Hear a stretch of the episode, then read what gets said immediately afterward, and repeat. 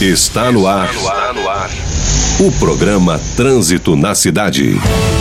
No intuito de reduzir o número de mortes no trânsito urbano e rodoviário, por meio de informações que contribuam para conscientizar as pessoas a mudarem o comportamento e de anunciar o Evangelho de Jesus Cristo.